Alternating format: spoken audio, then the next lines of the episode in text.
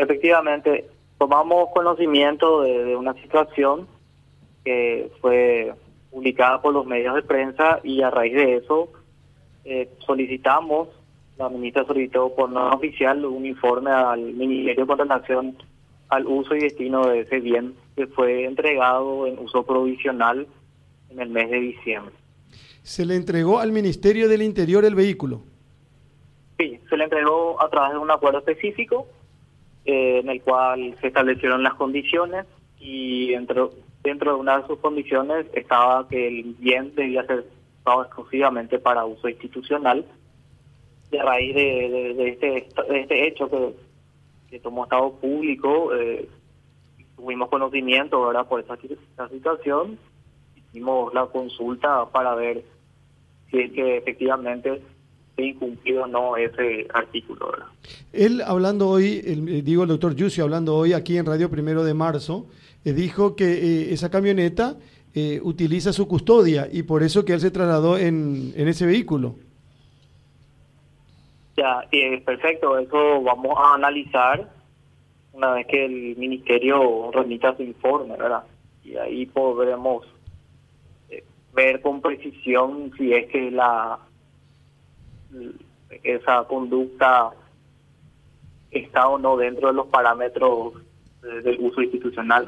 Lo que usted nos dice categóricamente es que el vehículo debió ser eh, utilizado institucionalmente. Sí, sí, el vehículo debió ser usado institucionalmente.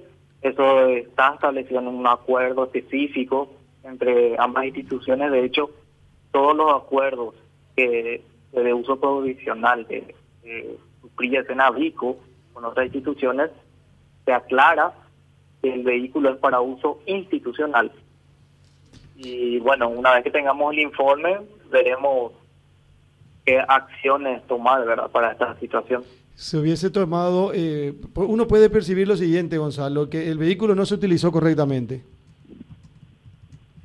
Es lo que a prima fase, por lo que uno puede entender, eh, estaría pasando. No queremos aventurarnos tampoco a, a sacar conclusiones apresuradas, pero eh, queremos tener todos los documentos, las hojas de trabajo a la vista para poder concluir y ver qué, acciones tomar, ¿verdad? Pero, director... sí, perdón, director. El ex ministro dijo que tiene que tener custodia durante dos años todavía. Sí, pero en otro vehículo. Eh, ese es un punto que que es independiente a, la entrega de uso de bienes, eh, de bienes particulares, porque son bienes particulares, son bienes incautados, y no, no es el fin de, de, nuestra ley, ¿verdad? doctor, él como... Para la lucha contra el crimen, no para eh, ese tipo de actividades. doctor, él entonces como ex ministro del Interior ya no puede utilizar ese vehículo eh, por más que diga que está haciendo eh, o usa su custodio. Y técnicamente debe ser ese bien utilizado para uso institucional. Eh, ahora, la institución debería explicarnos, como lo va a hacer, me imagino, ¿verdad? Eh, el, ese, ese bien fue usado para uso institucional. A mi criterio personal, debería haber estado cumpliendo otras funciones. ¿De qué causa es, doctor? ¿De qué causa sería este vehículo que se le entregó justamente al Ministerio del Interior? Los datos de la causa no tengo a la vista, eh, no tengo el convenio enfrente, pero de hecho nosotros, por la reserva de las actuaciones, si bien se tomó estado público, porque en todos los medios ya se publicó la causa, nosotros por una normativa interna los nombres de causa no, no lo decimos de manera Bueno, lo que pero no, tengo la vista. Eh, eh, doctor, eh, director, esto es categórico.